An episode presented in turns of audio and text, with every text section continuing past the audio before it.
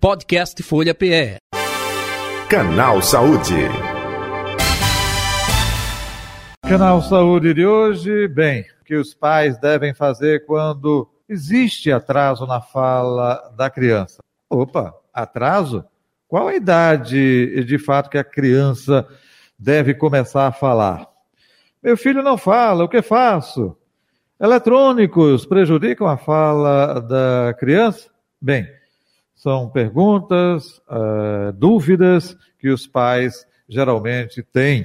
E nós vamos saber da fonoaudióloga infantil, daqui a pouquinho, a doutora Driele Azevedo, respostas para essas perguntas. Doutora Adriele, boa tarde, prazer tê-la aqui, seja bem-vinda, tudo bom? Boa tarde, tudo bem? Prazer é todo meu.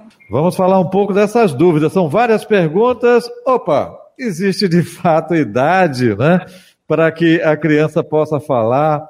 Isso depende muito é, dos pais, porque a gente escuta muito, ah, puxou é você, fulano. Mamãe falou que você demorou muito a falar, então isso é normal. Então, existe uma idade propícia ou não? Quando existe um retardamento, existe motivo de preocupação que a gente pode passar com relação a tudo isso, doutora Adriela Azevedo? Bom, o atraso na fala, ele existe. Né? Nós temos aí um parâmetro que é o marco do desenvolvimento, das etapas de algumas situações que, que a criança precisa conquistar. O que não existe é preguiça para falar, certo? Então, o que a gente escuta muito assim, ah, é, fulano é preguiçoso para falar. Não existe preguiça para falar, né? Pode ser uma dificuldade. O que se espera é que até um ano e seis meses a criança esteja falando, né? já esteja aí com vários sonzinhos estabelecidos, várias palavrinhas, é, já até comece a chegar até dois anos juntando as palavras como dá, bola, quer comer, é, mamãe dá. Então, ela já começa com dois anos ter que estar tá formando frases. E há um ano e meio, a criança já precisa estar com esse vocabulário aí aparecendo. Então, após um ano e seis meses, já é. É, é, é, é até aproveitando, doutora, a senhora falou um ano e seis meses, que não existe preguiça, até o termo que a gente utiliza no dia a dia. Mas quando não existe o estímulo, né? É um ambiente que a mãe não é, estimula é, justamente o filho, o pai não estimula o filho. O, o que acontece quando não existe esse estímulo da fala justamente nesse aspecto, hein? Preguiça não existe, a senhora disse, mas pode ser falta de estímulo por parte dos pais, do pai, da mãe. O ambiente, quando você tem é, musiquinha, né? ou até mesmo é, fala, é, essa interação com a criança, eu acho que existe um estímulo. Quando não existe isso, fica mais difícil desse período de um ano e seis meses a criança começar a expressar a sonoridade? Fica assim, é, o ambiente ele interfere. Existem várias causas para o atraso na fala. E a falta de estímulo do ambiente é uma delas, porque nós aprendemos, a, nós desenvolvemos a fala é com a soma de experiências. Então, nós vamos somando experiências e reproduzindo, memorizando e reproduzindo. Então, quando é uma criança que é pouco estimulada, que fica muito, uma exposição excessiva a telas, ela vai ter uma dificuldade nesse desenvolvimento. Mas a, as causas da, do atraso na fala podem ser questões auditivas, podem ser por, por transtornos como o transtorno do autismo, que ele vai interferir na fala, na linguagem, na comunicação é, social da criança, a prematuridade e entre outras causas genéticas também. Síndromes é, síndromes e, e, questões genéticas. Entendo. Agora a senhora falou até uma, uma, preocupação muito importante que eu já ouvi de vários pais, a questão do autismo, né? Uhum. É, é, quando existe é, é, é similar, existe dificuldade também na fala, e aí, às vezes, é quando a criança está com até mais idade, é, tipo é, quatro anos, três anos, enfim, não consegue nem emitir, é, vamos dizer, coisas básicas, não é? como papá, mamã, é, é, é um pouco disso? Isso, por isso que o ideal é quando perceber que a criança chegou a um ano e seis meses e não está produzindo as palavrinhas, já procurar a orientação de um profissional. E tem sinais que vão mostrando antes disso, antes desse um ano e seis meses. A gente espera que quando a criança chegue ali entre 6 e 8, e 8 meses, a criança comece a aumentar a sua socialização.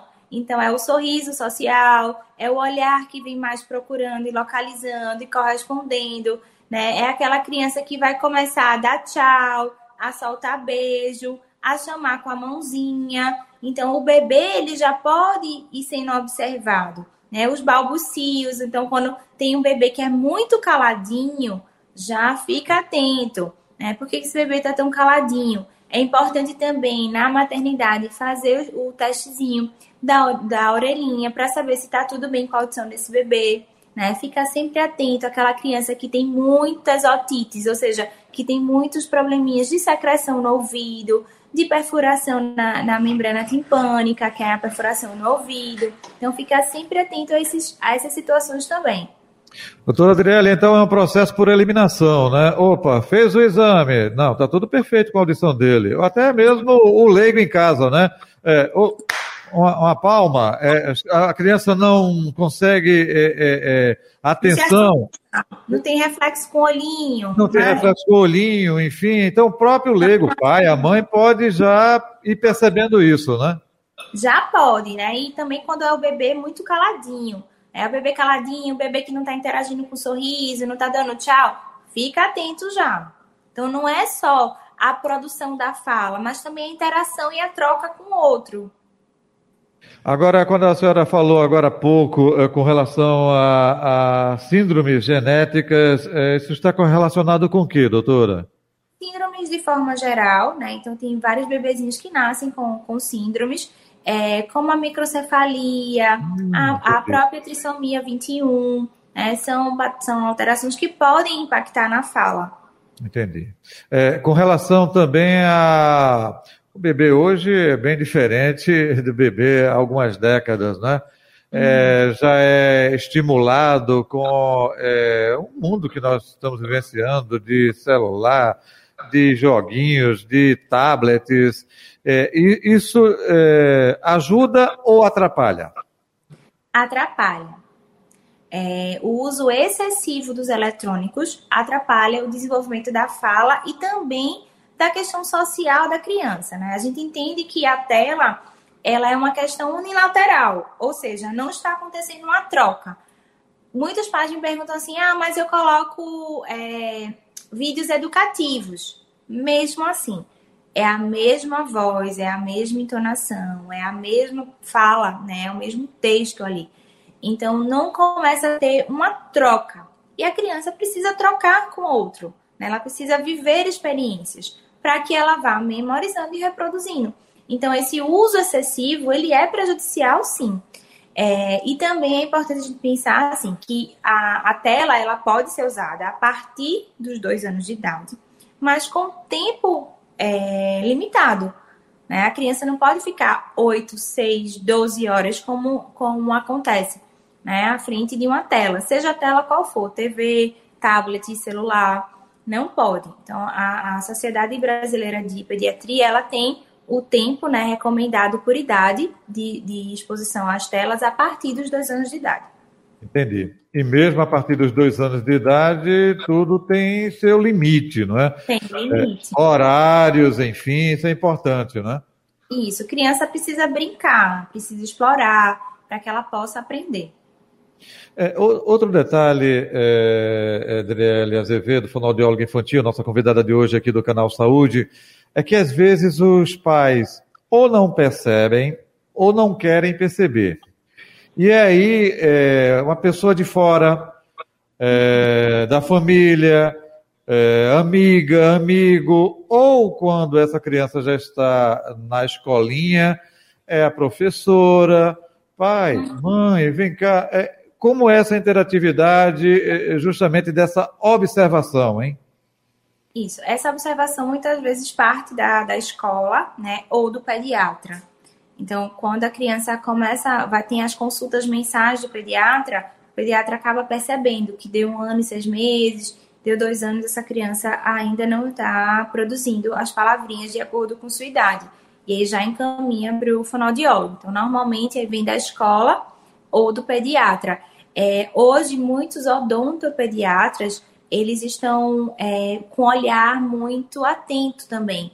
Então, muitas vezes hoje a gente já recebe encaminhamento do odontopediatra, que na avaliação dele, avaliação odontológica, claro, mas ele percebe que essa criança já está com alguns atrasos. Uhum. O, o doutor, é, é, eu sempre repito isso aqui, mas é importante né, para o nosso uh, ouvinte, o nosso espectador. É, quem tem rede SUS, né, que não tem um bom plano de saúde, é, é, é, que não tem condição de pagar uma consulta particular. Existe esse acompanhamento também pelo SUS, ou seja, você levando a sua criança para um pediatra no posto de saúde, lá na sua comunidade. É, isso é percebido também? Esses exames, esse acompanhamento é feito, doutora? Existe, é, eu sei que tem os CAPs, né, que, que oferecem. É, nas prefeituras, algumas oferecem também, mas é bem restrito. Infelizmente, não é um, um, uma situação que abrange né, a população. E hoje, principalmente pós-pandemia, nós temos muitas crianças que estão com atraso na fala. E aí uhum. eu sei que no IMIP, né, é, tem esse acompanhamento, tem, e tem os CAPs, como eu falei. Mas, infelizmente, não, não é tão fácil, né, conseguir. Entendi. Mas sempre é importante tentar. Certo, mas aí já é no caso para um tratamento específico é, é, é dessa é, é, dificuldade da fala. Mas, mas para... a, a, o rastreio auditivo tem. Ah, tá. Então, mas dessa forma, é, não é tão fácil o acesso, mas, mas é possível. Perfeito. Então, quando leva a criança é, no pediatra, opa, mesmo na rede SUS, olha, mãe, é, procure especialista. Existe essa percepção para essa orientação para os pais, né? Existe. Eu notei que ela, é, notei que ela está com dificuldade de fala, olha, é, é, aqui na emergência, aqui no posto, mas procure especialista. Existe essa orientação, né? Existe. É, alguns anos atrás, é, muitos anos é, atrás, eu, eu fiquei em algum programa da, de saúde da família, que são, eram os PSFs, e aí tinha essa triagem, né, para as crianças que tinham dificuldades, inclusive algumas ações em escola. Um assunto recorrente é com relação à troca das letras. Isso é normal no aprendizado, né? A língua como se estivesse presa, uh, uh, colocando tudo com R, é, feito lá os personagens da Mônica. É um pouco disso, né? É, não é, não é, não, assim, as crianças, quando elas a, estão aprendendo a falar, os sonzinhos da fala são chamados de fonemas. Então, é cada sonzinho que a gente produz. Então, a gente espera que até os seis anos de idade a criança tenha atingido todos esses fonemas. Mas é, quando essas trocas elas vão é, é cada troca tem uma idade certo? Para ser conquistada. Então aos seis anos é quando você tem que conquistar tudo ou seja falando sem nenhuma troca de som certo? Mas tem idadezinhas que esses sonzinhos eles têm que estar tá chegando os fonemas eles têm que estar tá sendo instalados. Então essa troca do R pelo LA mais conhecida até pela pela questão do desenho mas precisa de atenção e precisa de ajuda, né? Uhum. Porque se for esperar até seis anos para a criança é, ter uma ajuda, o que é que pode acontecer? Começar a atrapalhar também a escrita. E outra Entendi. coisa é que às vezes a criança está é, tá ali com três, quatro anos, ela troca tantos sons que compromete a, a inteligibilidade da sua fala. Ou seja, quem está ouvindo essa criança não está compreendendo.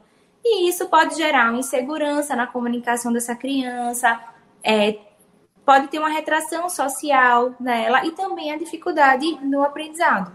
Então, uhum. por isso que, que a gente não espera hoje tanto tempo, né? Já vai procurando ajuda. Entendi, é importante isso que a senhora eh, falou. Agora, eh, tivemos um hiato aí, não é? Uma pausa por conta da pandemia, né? Todo mundo isolado mas o ideal era convívio justamente com outras crianças, é, até mesmo para estímulo, é, no colégio, na turminha, ou com amiguinhos. Isso ajuda muito esse desenvolvimento, não ajuda?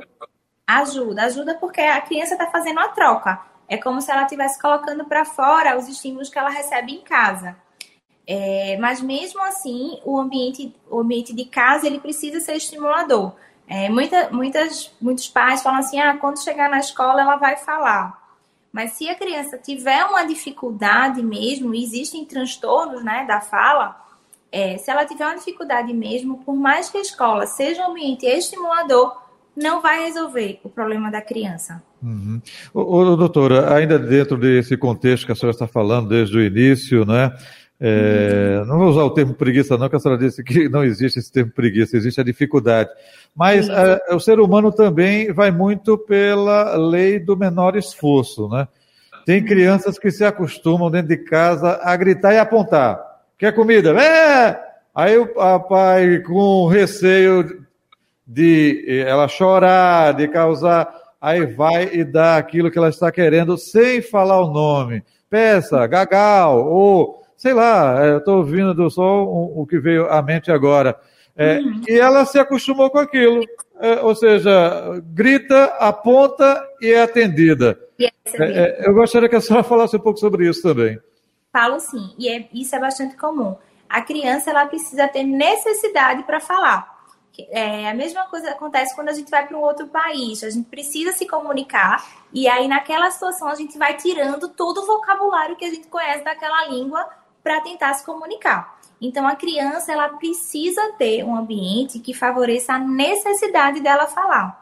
Então, nomear os objetos, cantar musiquinhas que, que estejam relacionadas àquela situação, como a, a cabeça, ombro, joelho e pé, que faz o movimento, mas que está nomeando as partes do corpo. É, tudo isso vai fazendo com que a criança vá observando ali, vá ouvindo, vá vivenciando e vá reproduzindo.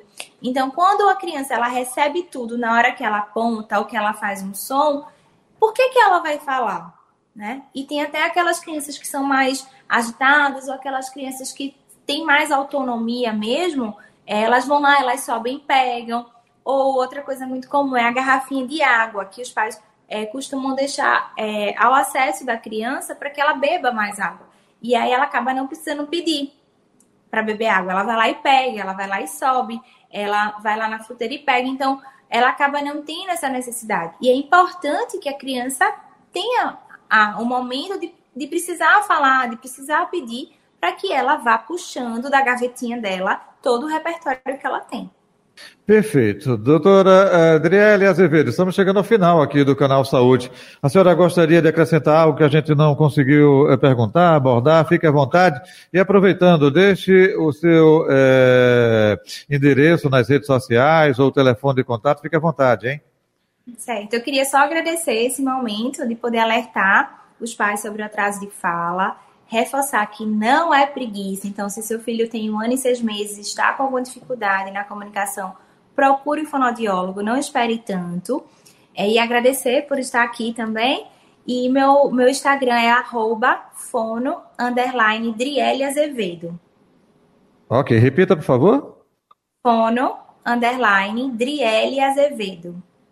Doutora Adriela Azevedo, muito obrigado. Aproveitando, Feliz Natal para a senhora, feliz 2023, saúde e paz, tudo de bom, hein? Feliz Natal para vocês também, um 2023 maravilhoso para todos nós. Amém, assim seja. Está aí a fonoaudióloga infantil, doutora Adriela Azevedo, nossa convidada de hoje do canal Saúde. Podcast Folha PE. Canal Saúde.